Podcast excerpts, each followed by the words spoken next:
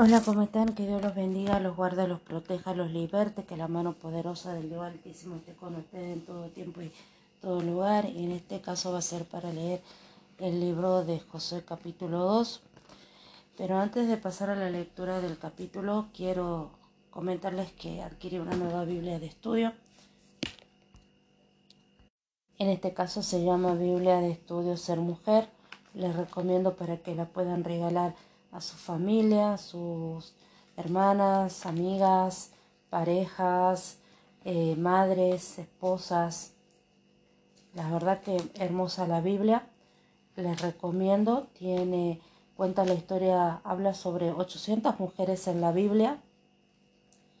Tiene temas eh, de artículos, por ejemplo, tentación, trabajo, temor, sumisión, paternidad, patriarcado, eh, perfeccionamiento, plan de Dios para el matrimonio, prosperidad.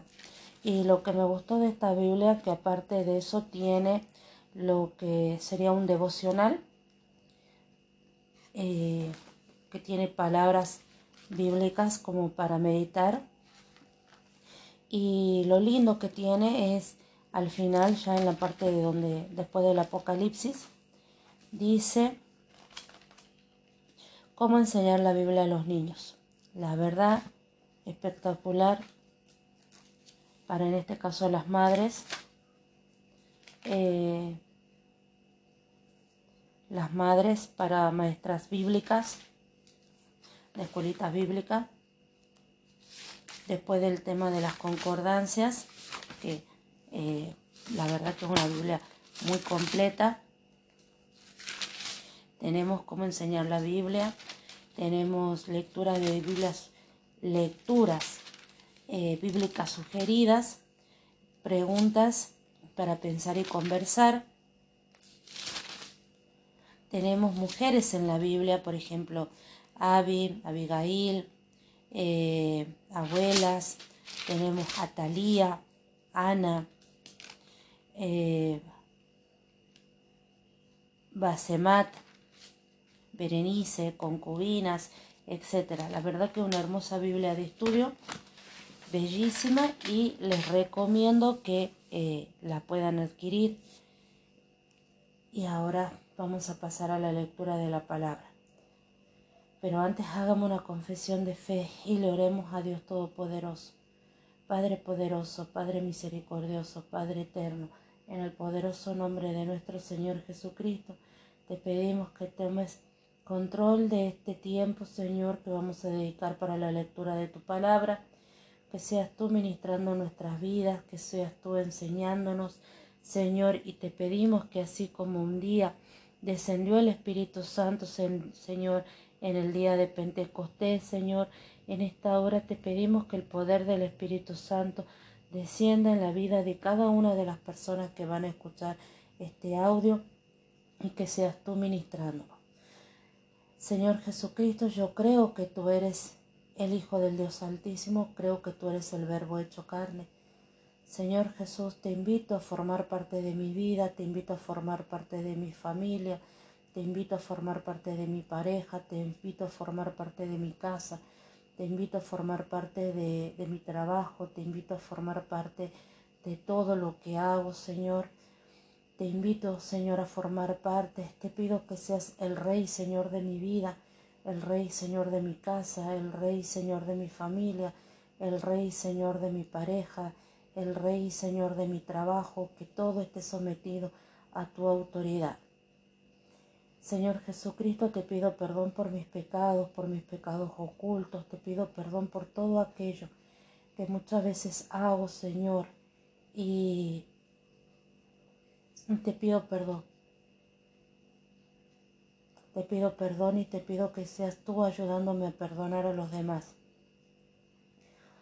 Yo creo que, que tú eres el Hijo del Dios Altísimo, que tú moriste en la cruz y que al tercer día resucitaste y que estás sentado a la diestra de Dios Padre Todopoderoso y que un día vendrás eh, por tu pueblo te pido que seas tú escribiendo mi nombre en el libro de la vida y que mi nombre nunca sea borrado y te pido que seas tú reconociendo mi nombre ante Dios Todopoderoso y ante sus ángeles.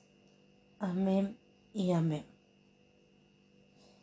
Bien, en este caso vamos a pasar a la lectura de la palabra de Dios, que dice así.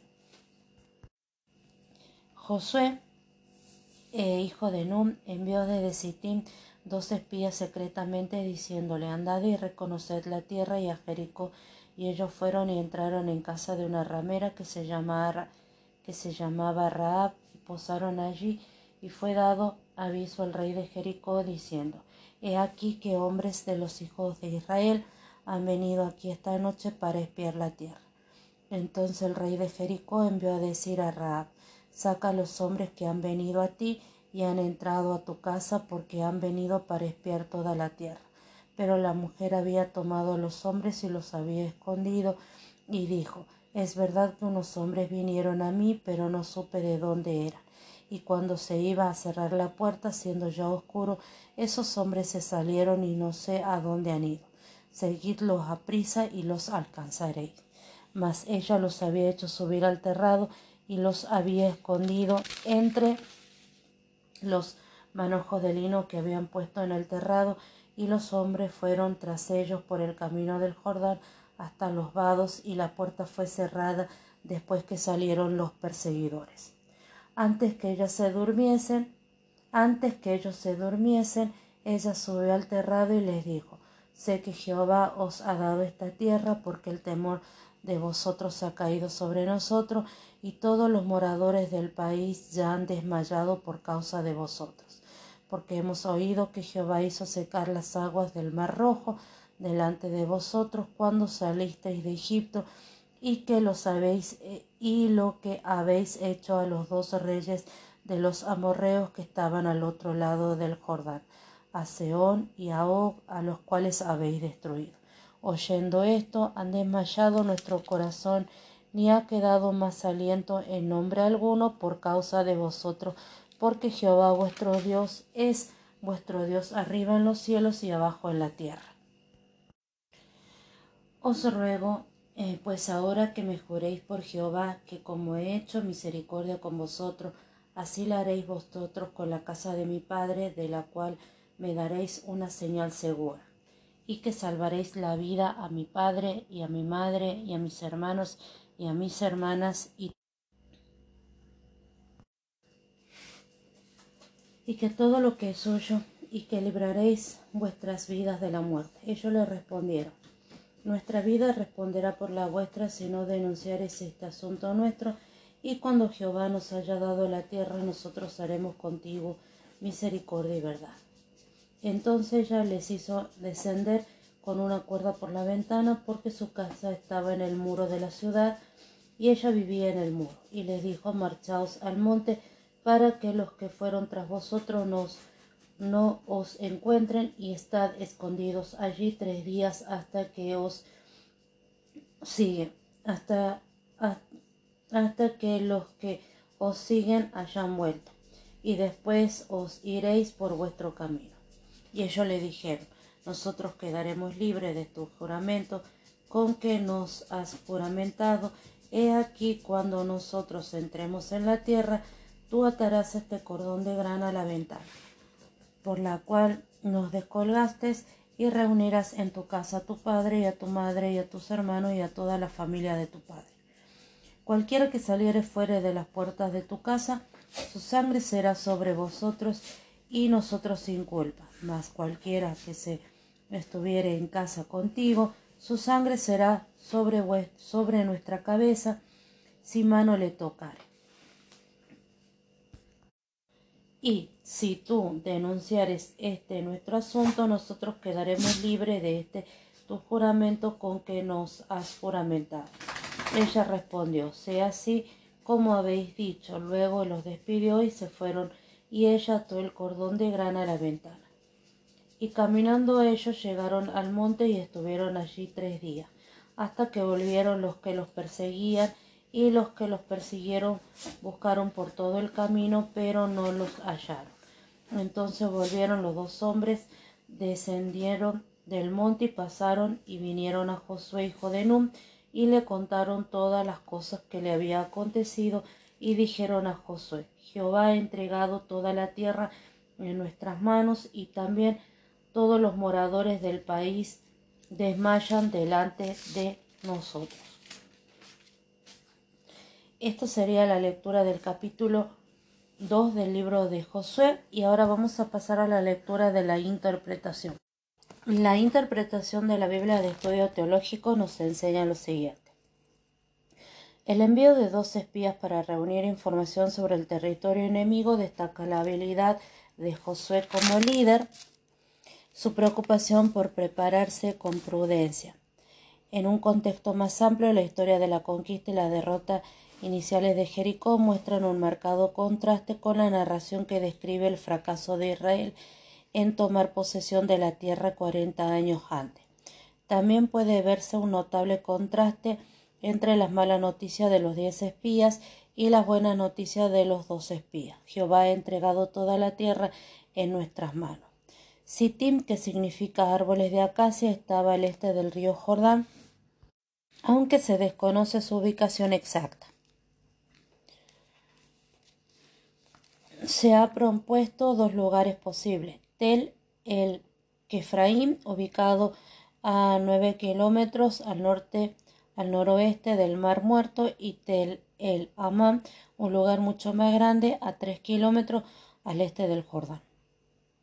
Anteriormente en Sittim, Israel incurrió en la prostitución tanto física como espiritual. Número 25, versículo 1 al 13 en casa de una ramera. En la narración se evita cuidadosamente cualquier indicio de relaciones sexuales entre los espías y Rahab.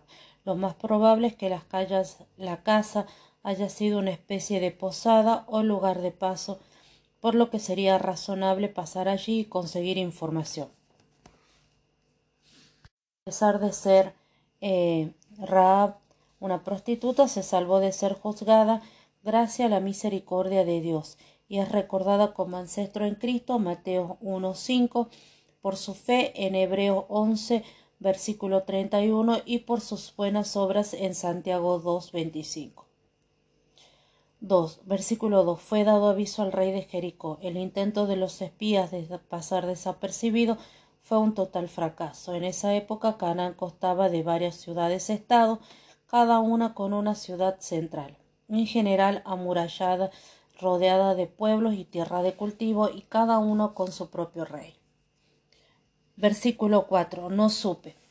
La respuesta engañosa de Raab ha sido eh, o bien condenada como una mentira o bien defendida como una acción justificada en contexto de la inminente guerra. De hecho, la narración no aborda este asunto ético y en el Nuevo Testamento cuando se elogia a Raab por proteger a los espías, no se hace un comentario explícito acerca de sus métodos.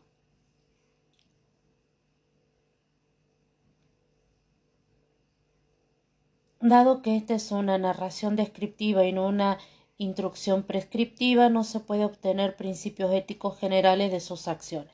Sin embargo, también es posible decir que la profesión de fe de Raab implica una nueva alianza con Jehová y con su pueblo. Por lo tanto, ella los ayuda en su enfrentamiento y expresa su nueva alianza, protegiendo a los espías con una trampa. Eh, Raab es una de las cuatro mujeres que se mencionan en la genealogía de Jesús en el primer capítulo de Mateo. Las otras tres son Tamar, Mateo 1.3, la moabita Ruth, Mateo 1.5 y la mujer de Urías, Mateo 1.6. Lino hace referencia a una planta de la cual se extrae el género de lino mediante un proceso en el que se seca y se pone en remojo su fibra. Las azoteas planas de las casas eran lugares convenientes para el secado de los tallos. Versículo 7. El río Jordán forma una gran frontera natural entre Transjordania al este y Cisjordania al oeste. Como el Jordán no tenía puentes en la antigüedad, generalmente no podía atravesarse excepto nadando o caminando por las zonas poco profundas o vados, cuando las condiciones del agua lo permitan. Entre el mar de Galilea en el norte y el mar muerto en el sur había pocos lugares donde se podía cruzar el Jordán. Sin embargo, uno de ellos era Jericó. Los hombres del rey probablemente esperaban interceptar a los espías en este cruce. Versículo 9. Sé que Jehová os ha dado esta tierra. Raab demuestra una notable demuestra un notable conocimiento sobre la historia de Israel y la intención de Jehová de dar a Israel la tierra de Canaán. Su confesión emplea el lenguaje y la teología del Pentateuco, en especial de Deuteronomio.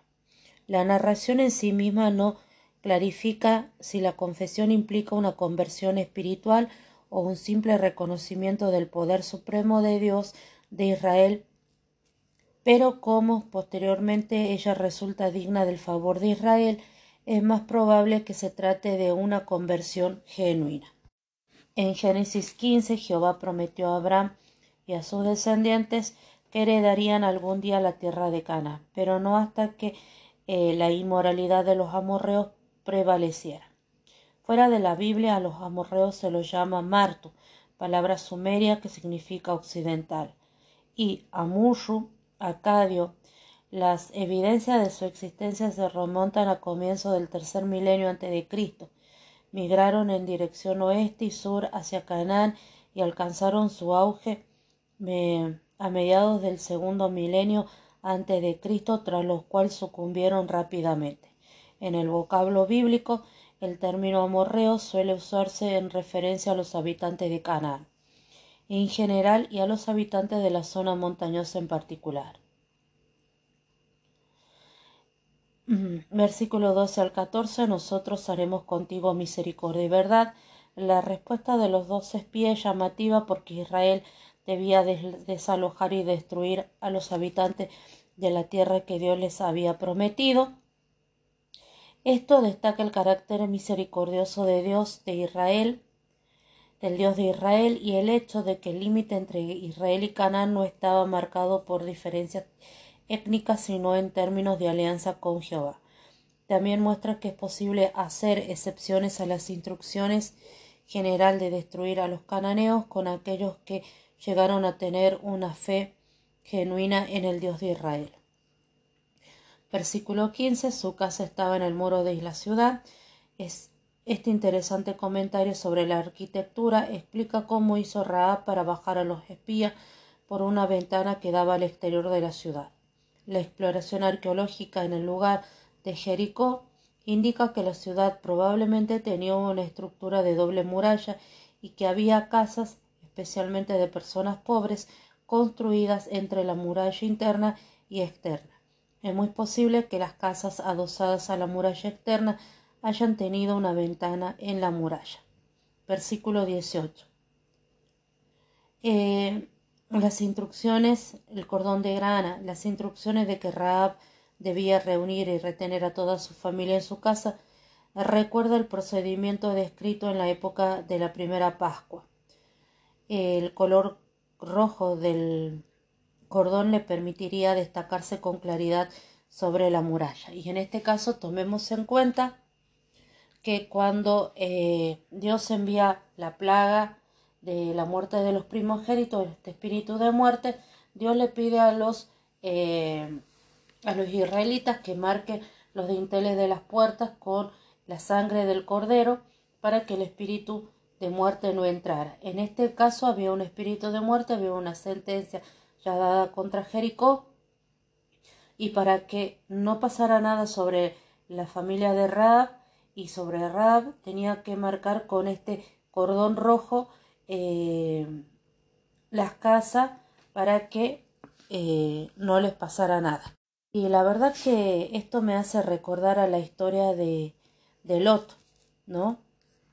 Por ejemplo, vamos al libro de Génesis capítulo 19, cuando vienen dos ángeles y se encuentran con Lot en precisamente en la entrada de la ciudad. Tengamos presente que el muro de Jericó estaba, estos estaban en la entrada y, ellos entran a la casa de Lot, ¿sí? Y, dice que, que Lot ahí los protegió, los protegió del pueblo, en este caso, que querían para que el pueblo no hiciera maldad con ellos. Entonces, eh, los ángeles después lo sacan a Lot por la puerta e hieren con ceguera a los hombres y los sacan a Lot y a sus hijas y los protegen. Y tengan presente como en este caso eh, Rab estaba a la entrada de la ciudad de Jericó. Vienen dos espías y le prometen que a Rab, que por su ayuda, eh, no iban a, iban a proteger a la familia de Rab. ¿Sí? Y eh, Rab los protege de, eh, de entregarlos al, al, rey. Y en este caso, Lot los protege a los ángeles de entregarlos a la maldad del pueblo. Y como tanto los dos, este, los dos espías como los los dos ángeles le juran, eh, le prometen que eh, nada le pasaría ni a la familia de Lot ni a la familia de Raab. Presten atención a esto. Impresionante, ¿no?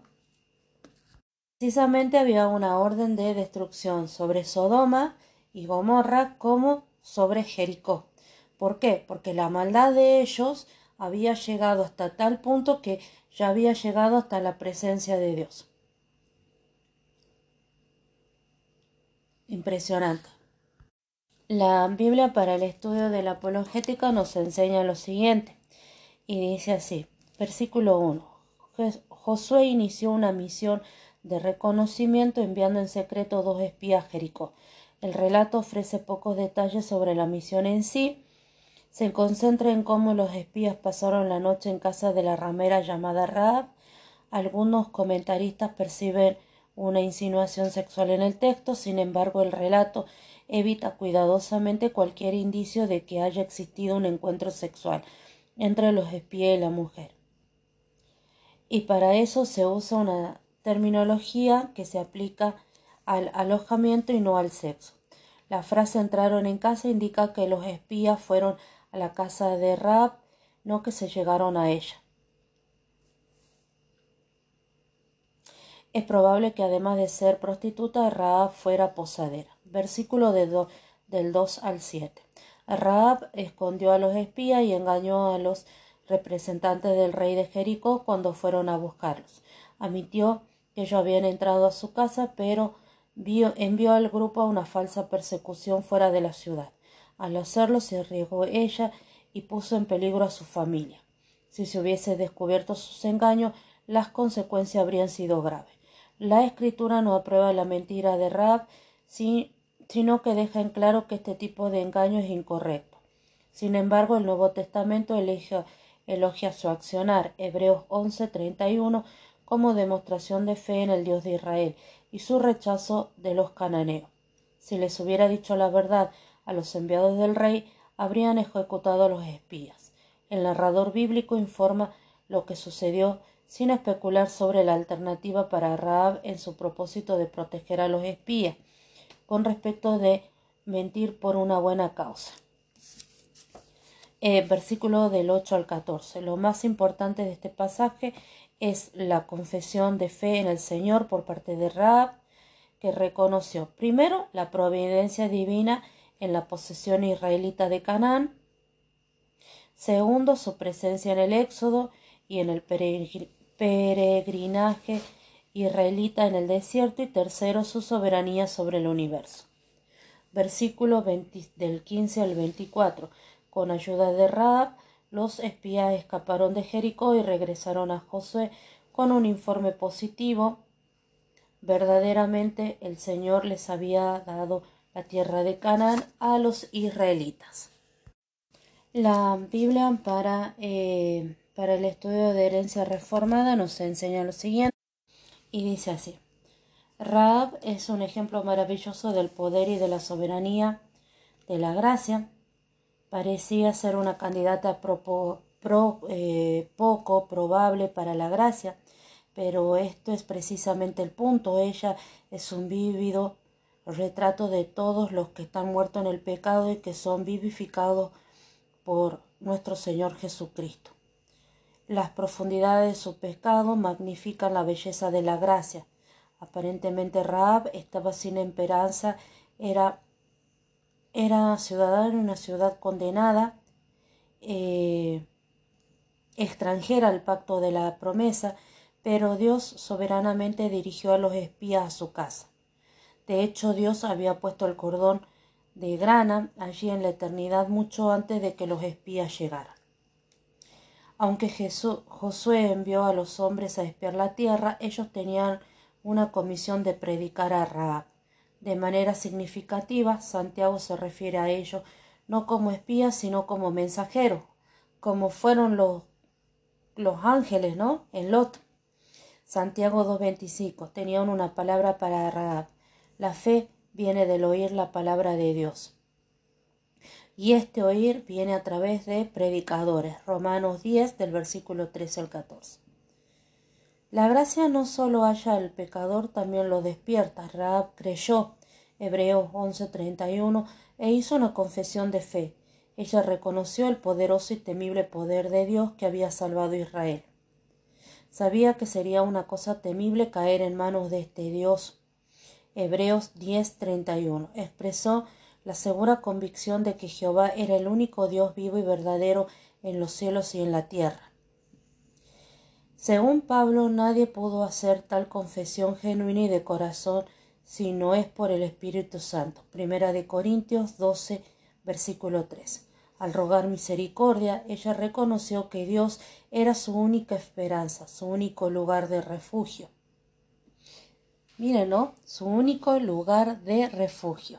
La Biblia para la predicación nos enseña que Raab significa insolencia, eh, fue una pecadora, corría peligro, estaba la amenaza del juicio sobre Jericó, tenía, le habían advertido, los mensajeros de Dios hablaron con ella, recibió el mensaje de, de que recibió el mensaje. Su confesión fue colgar una cuerda en la ventana salvó a su casa con esto. Su deseo por la garantía de la salvación y tuvo su salvación definitiva. Y esto lo vemos en Josué capítulo 6, versículo 25 y Mateo 1, 5. Raab dice, su carácter era una pecadora. Su encuentro con Dios fue advertida por su mensajero. Su fe aceptó el mensaje. Su esperanza confió en la palabra. Su éxito, toda su casa fue salva. Su galardón entró en la genealogía de Cristo. Esto es lo que me impresiona. Entró en la genealogía de Cristo. ¿Cómo será? Hoy día nosotros tenemos eso, ¿no? entrar en la genealogía de Cristo, ser hermanos, ser herederos y coherederos juntamente con Cristo, al aceptar la palabra de salvación, al aceptar el Evangelio de Cristo. Impresionante. La Biblia de Estudio Ser Mujer nos enseña lo siguiente. Desde Sittim, después que los israelitas vencieron a los reyes Og y Seón casi autosabotearon su futuro en la tierra prometida. Mientras estaban en Sittim, los hombres empezaron a cometer, a cometer inmoralidad sexual con mujeres moabitas. Números 25 del versículo 1 al 2 y del 6 al 9. Estas los habían invitado a participar en sacrificios y fiestas a sus dioses, y los hombres de Israel se rebelaron y pecaron contra Dios. Como resultado, murieron veinticuatro mil personas. Números 25, versículo 9. Ahora el narrador de Josué menciona Sittim, un lugar cargado de recuerdos amargos por el grave pecado sexual e idolátrico del pueblo. E inmediatamente, casi como una ironía, los espías que envía Josué aparecen en Jericó en casa de una prostituta. Jericó es una de las ciudades habitadas más antiguas del mundo, que supo estar fuertemente amurallada. Está emplazada a unos 245 metros bajo el nivel del mar, el clima es tropical y en ocasiones la temperatura es muy elevada. Aunque anualmente se registran poca lluvia, es un oasis con amplios manantiales y se la conoce como la ciudad de las palmeras, por sus palmeras datileras, plátanos, balsameras, sicomoros, etc. Los dos espías que envió José para que examinaran la tierra entraron en casa de una ramera llamada Raab, quien se convertiría en protagonista del éxito de la conquista de Jericó. Los espías pasaron allí un, en término que se puede aplicar tanto a que se hospedaron en ese lugar como también se puede usar en contextos sexuales. La escritura no menciona que los espías hubieran completado su misión, ni que la hubieran, ni que hubieran obtenido información de inteligencia o que hayan actuado sigilosamente. Solo dice que fueron descubiertos por el enemigo. Aunque la casa de Rab era un lugar con mucho movimiento, el historiador judío Josefo y otras fuentes antiguas hablan de Raab como posadera. Pero el texto bíblico indica que era una prostituta y no una prostituta cultica, sino una común y corriente. Su casa era el lugar perfecto para que los espías que ya circulaban, ya que circulaban muchas personas conocidas o desconocidas entre sí y era frecuente que hubiera extranjeros. Resultaba ideal para obtener información para pasar inadvertido entre otros viajeros. Raab era cananea, pero en la cultura hebrea las prostitutas se distinguían de las demás mujeres porque vivían en sitios distintos de la ciudad, por su forma de vestir, los ornamentos que poseían en la cabeza y su forma de peinarse. Todo su atendo era una invitación subjetiva. Todo lo que pasa hoy en día, ¿no? Perdón. El pago por su servicio podía ser en dinero, alimento u objetos de valor. Sin embargo, las prostitutas estaban en el peldaño más bajo de la escala social y se las consideraba carentes de sabiduría, de principios morales y de conocimientos religiosos. En la sociedad hebrea se las toleraba, pero se las tenía en muy baja estima, como si fuesen leprosas morales. No obstante, al, hablar de Raab en Jericó, eh, parecen describírsela como una simple mujer de negocio.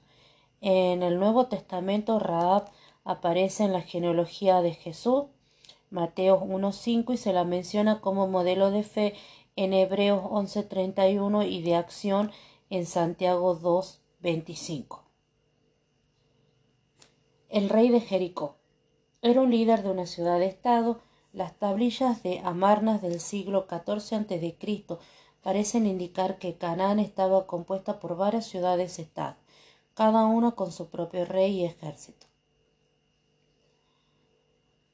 Envió a decir a Raab, tal como sucedió con las parteras Cifra y Fua en Egipto, Raab tuvo que dar cuentas al rey y como ellas protegió a los israelitas. Tengamos en cuenta que el faraón en el libro de Éxodo mandó a matar a los primogénitos. Esto es cuando se, da el, nacimiento de Moisés. Entonces el rey manda a matar a los primogénitos y le dice a las parteras, a, las parteras, en este caso a Cifra y a Fua, que eh, maten a los primogénitos, que en este caso si veía que nacía una mujer la dejaban vivir, que si era un varón que lo matara. Entonces las mujeres como tenían temor de Dios, como en este caso Raab tenía temor de Dios, le dijo, les mintió al rey y al faraón de Egipto y les dijo que las mujeres hebreas eran mucho más fuertes o las mujeres israelitas eran mucho más fuertes que las egipcias porque eh, cuando ellas llegaban ellas ya habían parido a los hijos. Caso tenemos en cuenta esta situación, ¿no? como tanto eh, cifra, eh, tanto como estas mujeres que se conocen como Cifra, Fua y Rab, tenían temor de Dios, le temían mucho más al Dios de, Israel que a los propios reyes, más que al rey de, más que al rey de, de Jericó y más que al faraón de Egipto. Miren, ¿no? Hoy en día, ¿qué le tenemos más nosotros? ¿Le tememos más a Dios o a las circunstancias del mundo o a las cosas?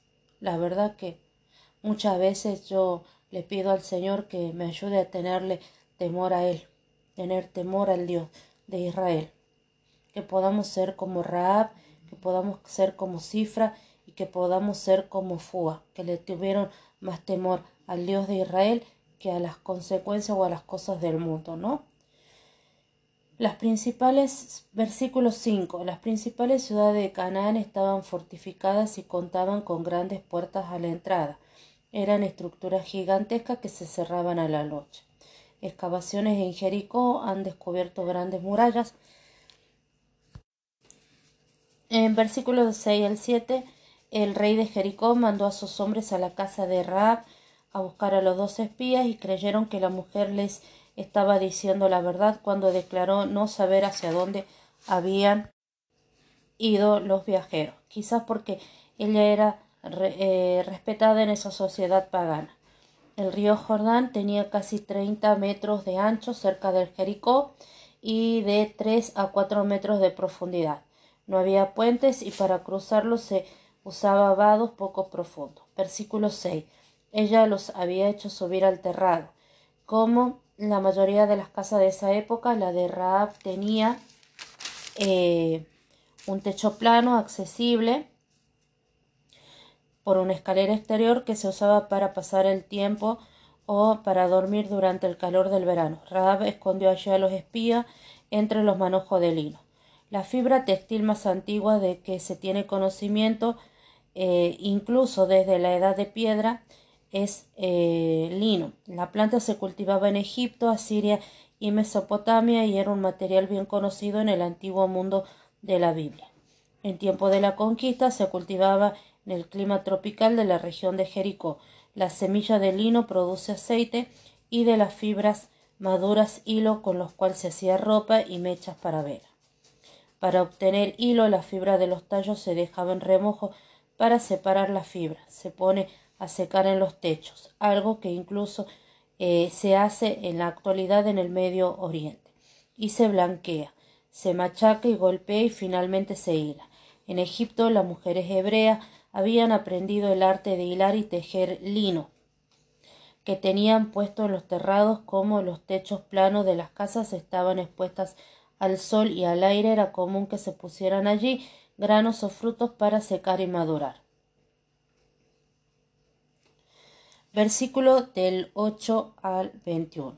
La narrativa aquí se interrumpe algo típico de la literatura hebrea y enfoca la atención en lo que pide Raab a los israelitas, a los espías israelitas, y los juramentos entre ambas partes. Raab confiesa creer en Dios de Israel, permite que los dos hombres regresen sin peligro y recibe la promesa de salvación. Y se hace otro juramento. Versículo del 9 al 13. La Biblia registra un largo discurso de Raab, a pesar de que no solo era una mujer en un mundo patriarcal, sino que además era cananea y prostituta. Versículo 11. Jehová, vuestro Dios, es Dios. Una prostituta cananea reconoce el poder de Dios de Israel y declara que es el único Dios. En el Nuevo Testamento, en Hebreos 11:31 y en Santiago 2:25, se la recuerda por su fe. Eh, os ruego que me juréis. Versículo de 12 al 13. Ella les pide un juramento que en realidad es declarar ante Dios como testigo que una promesa es vinculante y los espías acceden, haciendo un voto de que su madre, sus hermanas y toda su familia sería protegida. Ella sabía que en las guerras del antiguo cercano oriente los vencedores matarían a toda la población, hermanos y hermanas. Versículo 15. Su casa estaba en el muro de la ciudad. Hay evidencia arqueológica de que tal de que tal como sucedía en los castillos medievales, en las fortificaciones de ciudades del antiguo cercano oriente, a veces incluía un muro de casamata que contaba de una muralla interior y una exterior, conectadas por paredes perpendiculares. El espacio resultante se usaba como almacenaje como vivienda. Hay segmentos de los muros de Jericó que llegaban a tener hasta cuatro metros de ancho, lo que hubiera permitido que se construyeran casas como la de Raab. Su vivienda en particular tenía una ventana al exterior y tendría que haber sido lo suficientemente alta como para que nadie pudiera acceder, pero permitió que los espías fueran descolgados por allí y huyeran. Luego de que a la noche se hubiera cerrado las puertas de la ciudad. Versículo 18. Cordón de grana. El color rojo, a diferencia del verde, negro, marrón o similares, se veía con facilidad y las tropas israelitas podrían identificar y proteger a la familia de Raab. Algunos especulan que el cordón rojo, también en la antigüedad como en la actualidad, señala distritos rojos con casas de prostitución. Sin embargo, no hay evidencia de tal práctica en esa época. La familia de tu padre. Aparentemente con su trabajo, Raab sostenía a sus padres y hermanos quienes parecen haber vivido en otras zonas de Jericó. Versículo 21. Apenas los espías se fueron, Raab ató el cordón de color escarlata a la ventana. Siglos después, y como resultado por su valentía al proteger a los espías, el escritor de Hebreos la incluye en la lista de los héroes de la fe. Hay solo otra mujer, Sara, que también aparece en dicho listado. Versículo 22. Tres días. Para los antiguos israelitas, un día podía aludir a todo un día o solo parte de él de manera que tres días bien puede referirse a partes aparte de tres días, por ejemplo, parte de hoy, todo el día de mañana y parte del día siguiente. Versículo 24. Jehová ha entregado la tierra en nuestras manos. Cuando los espías le informan a Josué el resultado del viaje a Jericó, usan prácticamente las palabras de Raab. Tengamos en cuenta que hoy en día se usa el cordón rojo atado en la muñeca como para, para evitar el mal de ojo. Eso es una práctica de idolatría. Eso es una, no es una práctica de idolatría, es una práctica de hechicería, de brujería, algo que está penado, algo que está penado en la Biblia. Tengamos presente eso. En este caso, porque muchas veces he visto y muchas veces le atan a los bebés que por para evitar el mal de ojo no. El único que te protege es Dios Todopoderoso, el único que te guarda es Dios Todopoderoso. De ahí todas lo que es prácticas y de, de hechicería, de brujería, todo eso está penado en la Biblia. Tengamos en cuenta que en este caso Raab ató este, este cordón de rojo para evitar que su familia fuera destruida. Y en esto hacemos hace alusión también a lo que hizo el pueblo de Israel cuando marcó los dinteles de la casa con la sangre del cordero para que, para que los primogénitos no fueran, eh, no murieran. ¿sí? Y miren cómo todo se asemeja, ¿no? Eh, la historia de, Cifra y Fua, la historia de Raab, después eh, cómo el marcar los dinteles con la sangre del cordero, con lo que Raab pone ese dintel o ese cordón rojo en la ventana para que su familia no perezca. Eh, Lot, cuando Dios envía a los dos mensajeros para salvar a Lot de la destrucción y cómo se salva tanto él como su familia y en este caso cómo Dios envía dos mensajeros para proteger a, a esta mujer que después entraría en la genealogía de Cristo. Cómo por su fe entró a formar parte de la genealogía de Cristo. Tengamos en cuenta esto. Que Dios los guarde, los proteja, los liberte y que la mano poderosa del Dios Altísimo esté con ustedes en todo tiempo y en todo lugar. Amén. Y les mando un beso inmenso.